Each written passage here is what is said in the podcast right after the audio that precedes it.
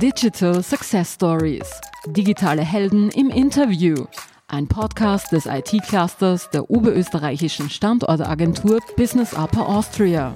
Mit freundlicher Unterstützung von Hutlex, dem Marktplatz der oberösterreichischen IT- und Beraterbranche. Die Digitalisierung entlang der Wertschöpfungskette ist vor allem wegen der vielen Prozessschnittstellen eine große Herausforderung. Bestehende Maschinen und Anlagen zu digitalisieren legt gerade bei kleinen und mittleren Unternehmen ungenutzte Potenziale frei, die dann mit vergleichsweise geringem Aufwand ausgeschöpft werden können. Wie das alles funktioniert und wie man das macht, besprechen wir heute mit unserem digitalen Helden Florian Mihalitz.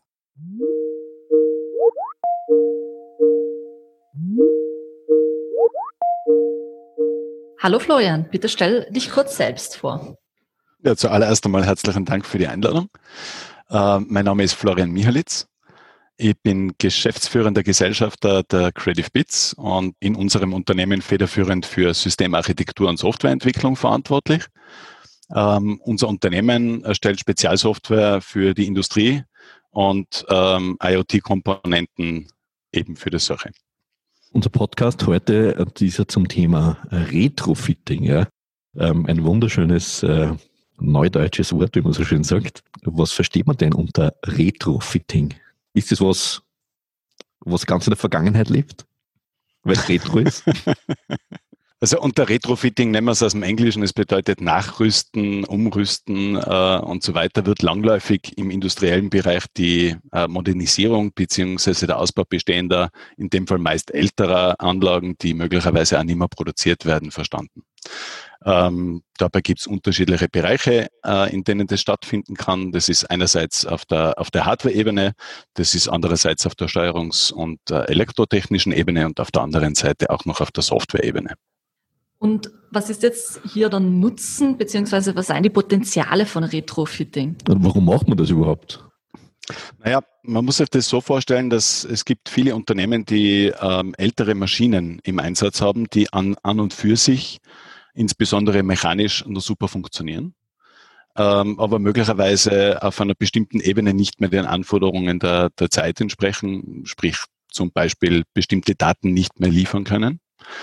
Ähm, oder gar nicht liefern können oder ähm, ähm, bestimmte mechanische Herausforderungen oder Voraussetzungen auf gesetzlicher Ebene immer äh, erfüllen. Ähm, eine wesentliche Chance oder ein wesentlicher Faktor beim Retrofitting ist gegenüber einer Neuanschaffung von Hardware eindeutig die Kostenersparnis. Das heißt, in der Regel ist damit zu rechnen, dass man weniger für ein Retrofitting einer Maschine ausgeben muss als für eine Neuanschaffung. Man verlängert damit äh, die Lebenszeit seiner Bestandsmaschinen. Ähm, und positive Nebeneffekte können dabei sein, dass man ähm, möglicherweise eine Steigerung des Produktionsvolumens erreicht, äh, Steigerung zum Beispiel auch der Produktqualität. Ähm, also somit insgesamt äh, eine höhere Effizienz der Anlage. Das kann zum Beispiel im Bereich der Energieeinsparung sein.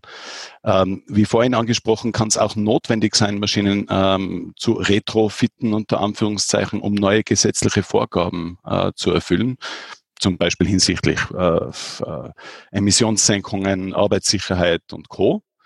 Und äh, wenn man so ein bisschen das Big Picture ins Auge nimmt, äh, das Thema, auch wenn das Schlagwort nicht mehr so beliebt ist, Industrie 4.0, kann es einfach notwendig sein, Anlagen da aufzurüsten, damit sie sich in das Gesamtsystem sozusagen perfekt eingliedern.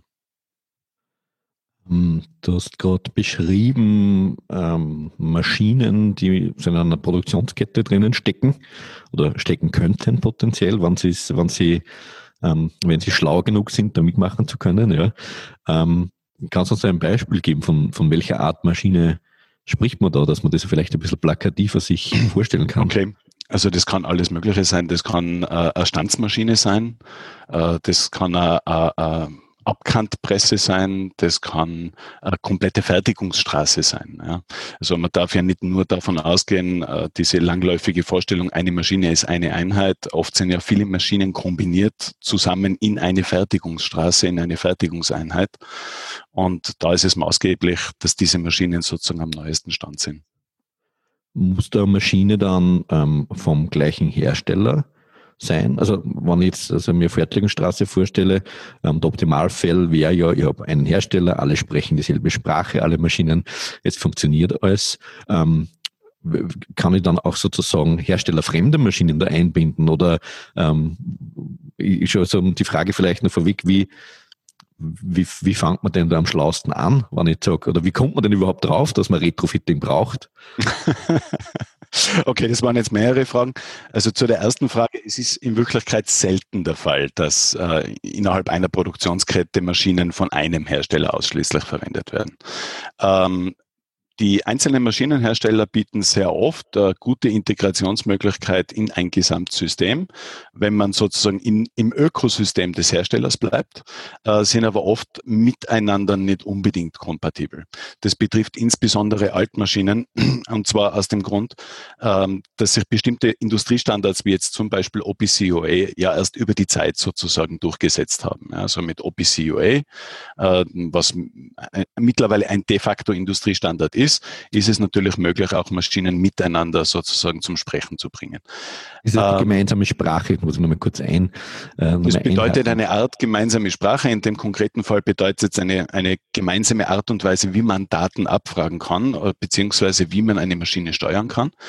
Ähm, die Problematik an sich ist uns sehr wohl äh, und sehr gut bekannt. Wir übernehmen da oft eine Integratorrolle für genau dieses Problem, sprich, äh, wo man eine Mittel- und eine Zwischenschicht einzieht, die die Kommunikation zwischen diesen Maschinen überhaupt erst ermöglicht. Mhm. Im konkreten Fall, wenn du mir jetzt fragst, okay, wie fängt man da überhaupt einmal an, wenn man sagt, äh, man will Retrofitting machen, steht für uns in erster Instanz einmal überhaupt die Frage, warum brauche ich es? Ja, also es muss ja irgendwo der Bedarf des Kunden in dem Fall da sein. Ähm, es muss irgendwo äh, ein Problem erkannt werden.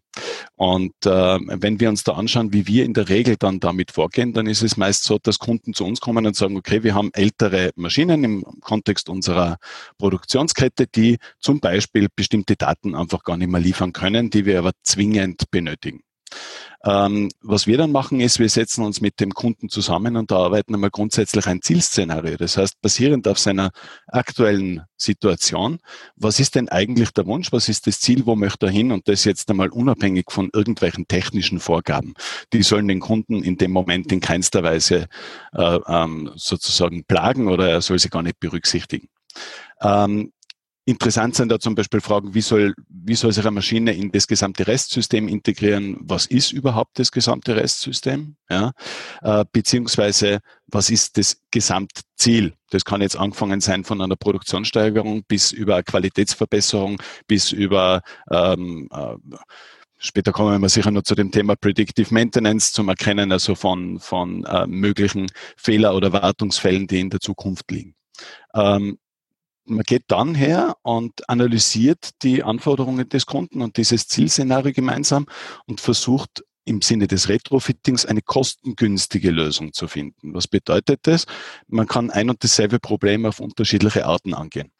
Ähm, viele Maschinen haben zum Beispiel Steuerungen, das können jetzt äh, Steuerungen von zum Beispiel äh, die bekanntesten S7 Siemens und so weiter sein. Ähm, aber die Adaptierung dieser Steuerungen mag oft für kleinere Probleme oder Anforderungen sehr aufwendig sein. Und äh, es kann sich immer wieder herausstellen, dass zum Beispiel die Ergänzung von einer bestimmten Sensorik, über die eine Maschine noch nicht gefügt hat, als Zusatzhardware sozusagen ein Problem lösen kann, ohne dass man die gröberen sozusagen elektronischen Komponenten überhaupt angreifen muss. Äh, wir haben da ein sehr schönes Beispiel äh, bei einem Kunden von uns und wir haben vorhin vor Abkantpressen gesprochen. Ähm, war es ja so, dass eine Abkantpresse äh, Probleme unter Anführungszeichen gehabt hat mit der Ablage von gestanzten Teilen. Und ähm, diese Probleme aber sozusagen von dem System, das da drauf äh, läuft, beziehungsweise von der Steuerung nicht reflektiert wurde. Das heißt, man hat das im Monitoring für den Kunden nie gesehen. Und äh, es hätte da zwei Möglichkeiten gegeben. Erstens also die Steuerungssoftware anzugreifen und die zu adaptieren oder in dem konkreten Fall ähm, äh, eine kostengünstigere Lösung äh, mit einer Zusatzsensorik zu arbeiten. Und wir haben dort das Problem mit einem Bewegungsmelder gelöst. Das heißt also, auf diesen beweglichen Teilen ist ein Bewegungsmelder implementiert worden und auch wenn die Maschine sozusagen im Status laufend war, ähm, und der Bewegungsmelder aber gemeldet hat, Moment einmal, da bewegt sich nichts, haben wir den Fehlerfall im Monitoring-System ausgelöst. Kostenfaktor im Vergleich 1 zu 1000 ungefähr. Ja. Ähm, also da kommt es darauf an, intelligente Lösungen zu finden und die sind sehr individuell je Kunde. Also ihr habt in diesem Beispiel dann der Maschine das Sehen beigebracht, sozusagen. Jetzt da nicht so ungefähr, ja, ganz genau. Oder eine Brille aufgesetzt, haben wir so besser sehen gelernt. Genau, genau. Und welcher Kunde kommt zu euch? Also für wen ist Retrofitting jetzt relevant, ähm, beziehungsweise ist das jetzt eher was für KMUs oder kommen auch Großunternehmen zu euch? Wer macht sowas? Also in Wirklichkeit von bis.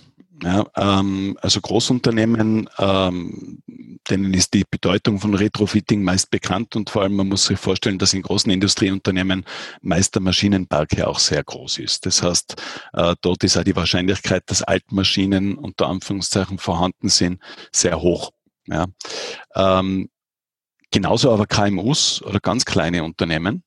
Ähm, und zwar aus dem einfachen Hintergrund, die Neuanschaffung einer Maschine ist immer sehr kostspielig. Ja, das ist für kleinere Unternehmen damit auch immer mit einem bestimmten Risiko verbunden. Und meist geht es auch gar nicht so sehr darum, ähm, Effizienzsteigerung zum Beispiel in Hinsicht der Geschwindigkeit einer Maschine zu haben, sondern so, wie wir vorhin angesprochen haben, äh, bestimmte Daten zusätzlich zu erhalten. Ähm, oder zum Beispiel herzugehen und zu sagen, anderes Beispiel von einem Kunden, ähm, äh, der eine Maschine mit einem Sägeblatt hat äh, und dieses Sägeblatt bricht ganz gern. Ja, wenn das nicht rechtzeitig ähm, erkannt wird und sozusagen die Möglichkeit besteht, dieses Sägeblatt äh, in Time auszutauschen, äh, dann hat die Maschine natürlich einen Stillstand. Das war in dem Fall ein sehr kleiner Kunde, ähm, dem die Erweiterung dieser Maschine hinsichtlich der Erkennung gibt es ein Problem mit der Säge oder nicht, äh, sehr viel gebracht hat und das eigentlich für relativ wenig Geld. Also ja, die Bandbreite ist, äh, ist es dann schon Predictive Maintenance? im, im weitestgehenden Sinne kann man es vielleicht Predictive Maintenance nennen. In dem konkreten Fall würde ich nicht so weit gehen, weil es einfach äh, in dem Fall um äh, die Erkennung der Schwingung sozusagen dieses Sägeblattes gegangen ist. Predictive Maintenance wird ein Stück weit, ein Schritt weiter gehen. Äh, da würde man dann schon äh, Datenanalysten würden mich nun prügeln, in Richtung Big Data gehen, weil für die ist Big Data dann immer mehr. Im industriellen Umfeld, in dem konkreten Fall heißt es, okay, lass uns Daten sammeln, und wo man dann Analysen basierend auf einfach den, den äh, über die Zeit aufgenommenen Daten hat und die dann mit Fehlerfällen verbindet und so das System langsam lernt. Das heißt also, was wir dort umgesetzt haben, war kein selbstlernendes System, sondern eine reine Erkennung, okay, da gibt es eine bestimmte Schwingung, die über Grenzwerte geht. Ein selbstlernendes System würde so weit gehen, dass es bestimmte andere Faktoren mit einbezieht und proaktiv noch viel früher meldet, Achtung, äh, zum Beispiel, wir rechnen damit in zwei Wochen äh, ist die Säge kaputt, bitte rechtzeitig tauschen.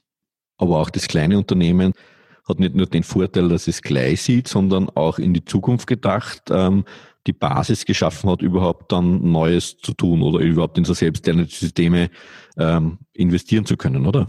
Also ja, macht man nichts falsch damit, wenn Sie es Nein, überhaupt nicht. Selbstverständlich. Also der erste Schritt in die Richtung ist, Daten zu sammeln. Ja, das ist sozusagen der heilige Gral äh, der Predictive Maintenance oder generell äh, der, der KI auch im industriellen Bereich.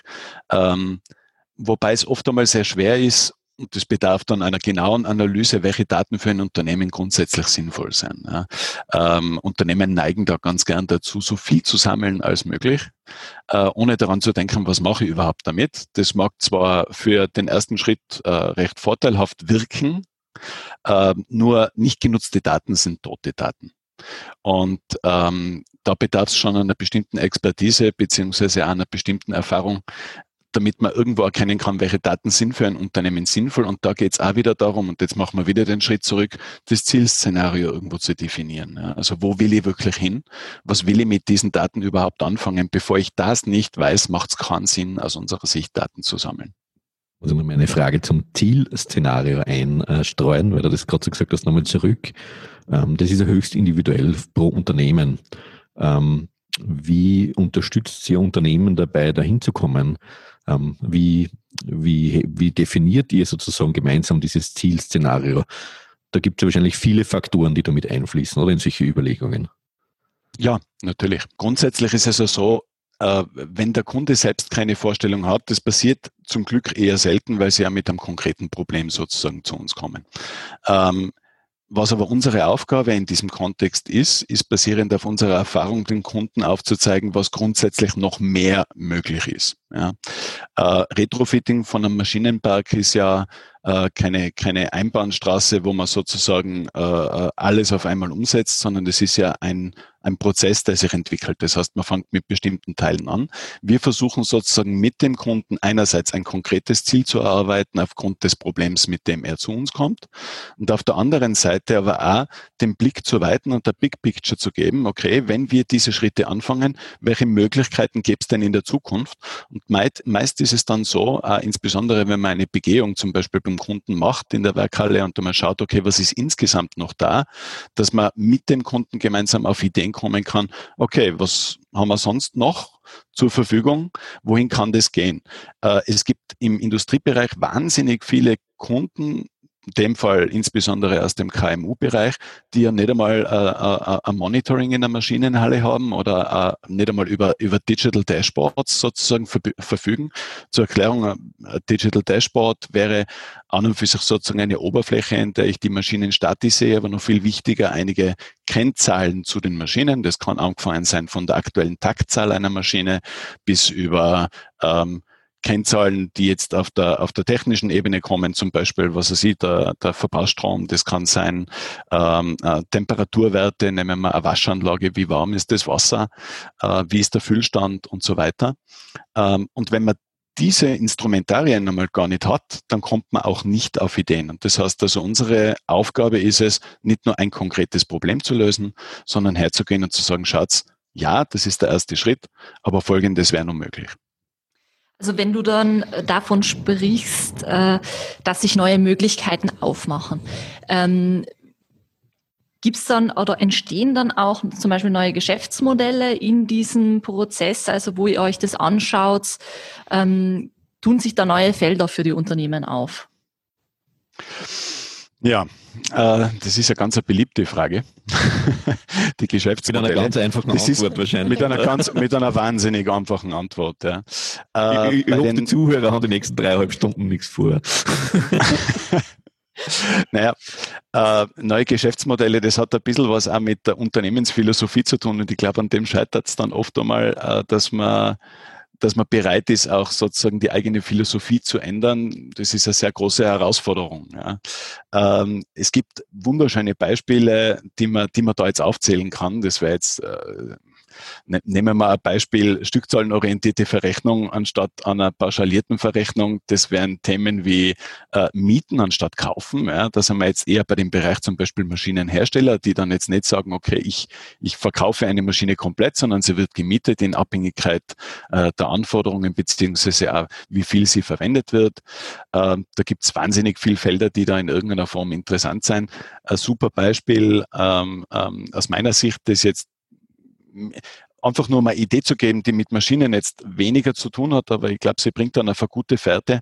Äh, es gibt einen amerikanischen Hersteller von ähm, äh, Nagelpistolen, ja, äh, die mittlerweile nicht mehr die Nagelpistolenmaschinen verkaufen, sondern die jeden geschossenen Nagel verkaufen. Ja. Und in dem konkreten Fall ist es deswegen möglich, weil äh, diese, und jetzt sind wir wieder bei einer Maschine, auch wenn sie nur eine sehr kleine ist, weil diese Maschine das sozusagen auch mitzählt und entsprechend an den Hersteller der Maschine sozusagen meldet. Und ähnlich kann man das sich auch in dem Bereich der Industrie vorstellen. Ja. Einerseits für die Maschinenhersteller, aber dann auch wiederum für die Produzenten selbst. Also da gibt's unzählige Möglichkeiten. Ja. Und wir waren vorhin schon bei Predictive Maintenance, auch das kann ein neues Geschäftsmodell sein was meinst du, machen wir jetzt schamlose Selbstwerbung. Ähm, wir haben nämlich mal mit Manuel Brunner von der FAO Österreich einen Podcast zum Thema Geschäftsmodelle aufgenommen.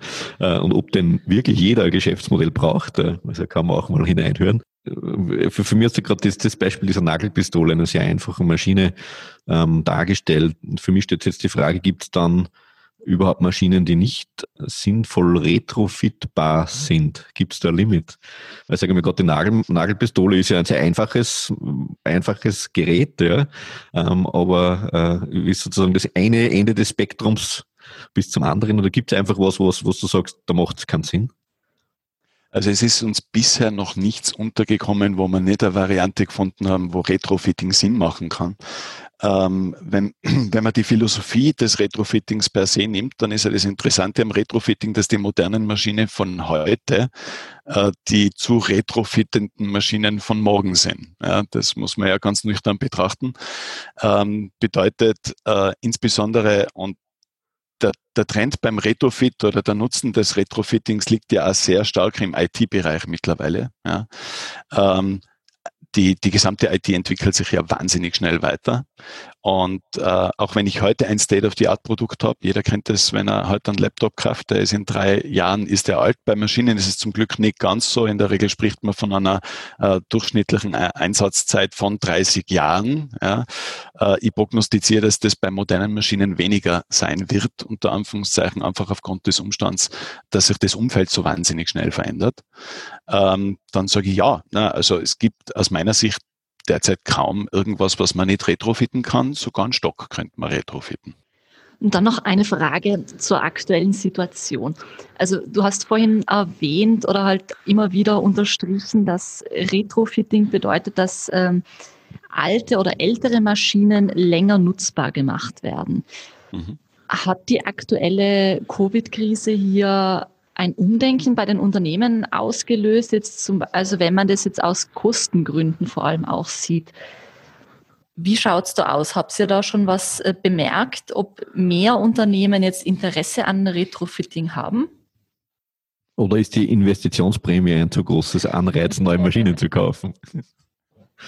Also Förderungen sind immer ein Thema, sowohl bei der Neuanschaffung als auch beim Retrofitting selbst. Da gibt es Möglichkeiten, sozusagen sich das fördern zu lassen.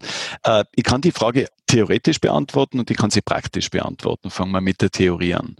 Äh, in der Theorie ja, natürlich, äh, diese Krise bringt mit sich, dass auch ähm, Unternehmen, vor allem im KMU-Bereich, äh, derzeit irgendwo mit bestimmten finanziellen Problemen sozusagen kämpfen und sich eine Investition in eine Maschine derzeit in eine neue Maschine nicht ausgeht und man genötigt ist, unter Anführungszeichen zu retrofitten. Ähm, wenn ich sie aus der Praxis beantworten muss, dann muss ich ganz ehrlich sagen, nein, wir merken es nicht. So Retrofitting ist ja kein Prozess, der von heute auf morgen ganz schnell stattfindet, sondern es ist ja durchaus ein Prozess, wo eine bestimmte Planungszeit notwendig ist. Ähm, es ist auch ein Prozess, wo eine bestimmte Grundhaltung vom Unternehmen notwendig ist, die sagen, okay, wir wollen an unserem Bestand festhalten und aber schauen, dass wir das Beste rausholen. Ähm, Aufgrund jetzt rein der Covid-Krise muss ich ganz ehrlich sagen, na, mehr Anfragen, die sich direkt darauf beziehen, wo uns jemand erklärt, wir machen das, weil, äh, haben, haben wir nicht gehabt. Kann ich mir theoretisch vorstellen, dass es jemanden dazu führt oder bringt, dass er sagt, lieber das alte nochmal länger verwenden? Ja, theoretisch ja. Äh, in der Praxis, glaube ich, derzeit hat es noch nicht wirklich so einen Einfluss. Im dir zuhören ist mir noch eine, eine Frage gekommen. Ähm, seit wann gibt es ein Retrofitting überhaupt? Ähm, ist, ist das was, was man schon, keine Ahnung, die letzten 30 Jahre immer in Wirklichkeit macht und anders genannt hat? Oder ist das eigentlich ganz was Neues, total en vogue? Also aus meiner Sicht ist es ähm, mittlerweile sozusagen ein, ein äh, Modewort, das insbesondere in Kombination mit der, mit der IT und mit IoT an Bedeutung gewonnen hat. In Wirklichkeit ist Retrofitting was ganz Altes und man braucht sich das nur aus der Praxis vorstellen. Äh, eine Maschine, die in der Regel aus mechanischen Komponenten besteht, die ist auch früher immer wieder sozusagen adaptiert und verbessert worden. Da sind auch früher dann Motoren ausgetauscht worden und so weiter. Also im Grunde ist Retrofitting ja was durchaus bekannt ist, äh, industrielle Bedeutung gewonnen und als Schlagwort verwendet ähm, wird es erst seit, seit kürzerer Zeit, wobei da reden wir auch sicher von einem Zeitraum der letzten 15 Jahre. Äh, populär ist es, ist es vielleicht die letzten vier, fünf Jahre sowas in die Richtung, aber gegeben hat es das schon lang. Jetzt hast du gerade gesagt, es gibt schon äh, mehrere Jahrzehnte, kann man sagen, ähm, diese Geschichte. Und du hast aber gleichzeitig auch zwei, drei Fragen vorher äh, die These aufgestellt, dass Bestandsmaschinen neue ähm, nicht mehr 30 Jahre halten werden. Mhm. Ähm, wenn ich jetzt einen Blick in die Zukunft wage, heißt das auch, dass eine neue Maschine, die ich mir jetzt kaufe, in Zukunft schwieriger retrofitbar sein wird? Oder ist das ein Trugschluss? Ich glaube, das muss es nicht zwangsläufig bedeuten, weil die Möglichkeiten des Retrofittings sich ja auch ändern und adaptieren. Also die Art und Weise, wie heute, man spricht beim Retrofitting ist sehr viel das Thema ähm, die, die Anpassung, Adaptierung und Ergänzung durch Sensorik. Ähm, die Art und Weise, wie das in Zukunft funktionieren wird, ist mit Sicherheit einfacher aufgrund von neuen Schnittstellen, aufgrund von neuen technischen Möglichkeiten, als das heute der Fall ist. Also bedeutet das nicht zwangsläufig, dass eine Maschine, die heute modern ist, in Zukunft schwerer retrofitbar ist, sondern aus meiner Sicht wird das Retrofitting insgesamt einfacher. Was ich aber damit zum Ausdruck bringen wollte, ist, dass ähm, die Art und Weise, wie Maschinen heute funktionieren und deren Abhängigkeit von Software und äh, elektrotechnischen Komponenten ganz andere ist als früher. Früher war es rein mechanisch. Ja, in den meisten Fällen. Und äh, dieser Bereich ändert sich sehr schnell. Und deswegen mag die Halbwertszeit, nennen wir es einmal so, einer modernen Maschine kürzer sein als die einer alten mechanischen. Ähm, bedeutet aber nicht, dass deswegen der Kostenfaktor für Retrofitting höher sein sollte. Im Gegenteil, er sollte eigentlich niedriger werden, beziehungsweise sollte einfacher sein. Zum Abschluss unserer Podcasts fragen wir immer eine Frage. Und zwar, also angenommen, du müsstest deinem besten Freund drei Tipps zum Umgang mit Digitalisierung von Bestandsanlagen geben. Was würdest du ihm raten? Das würde jetzt voraussetzen, ich hätte einen besten Freund, oder? oder, oder, auch eine beste ähm, Freundin. okay, alles klar. Ähm, ja, ist auch wieder einfach basierend auf unserer Erfahrung. Äh, die, die erste Sache, die wir empfehlen würden, oder die ich persönlich empfehle, ist die Integration der eigentlichen Anwender an der Maschine, nämlich in diesen gesamten Prozess. Das heißt, jene Menschen, die an der Maschine arbeiten, sind die, die relevant sind in, die, in der Zukunft und auch für die, in Bezug auf die Änderung äh, der Maschine. Das vergisst man ganz gerne im Management, äh, aber die Akzeptanz dort, die ist nicht zu unterschätzen und vor allem man bekommt wahnsinnig viel Input aus der Praxis ja, die auch für das Retrofitting selbst sehr hilfreich sein kann. Ähm, ein zweiter Tipp, den ich, den ich geben würde, und das machen dann viele auch nicht, ist einmal selbst vorher irgendwo zu analysieren, wo sind denn eigentlich die Schwachstellen? Ja, warum treibt mich denn überhaupt die Digitalisierung? Ja, was, ist, was ist der Sinn für mich? Was ist der Nutzen, den ich gewinnen kann? Äh, weil Retrofitting per se kein Selbstzweck ist. Ja. Es kann auch durchaus sein, dass jemand draufkommt, man braucht's nicht ja, oder man braucht's nicht nur für eine Maschine. Äh, da machen sich viele wenig Gedanken und verlassen sich zu sehr sozusagen dann auf, auf externe Berater. Ähm, da würde ich auf jeden Fall empfehlen, einen eigenen Blick drauf zu werfen. Und vielleicht der wichtigste Tipp für jemanden, den das wirklich trifft, ist, nicht so lange warten, ja, sondern äh, je früher, desto besser.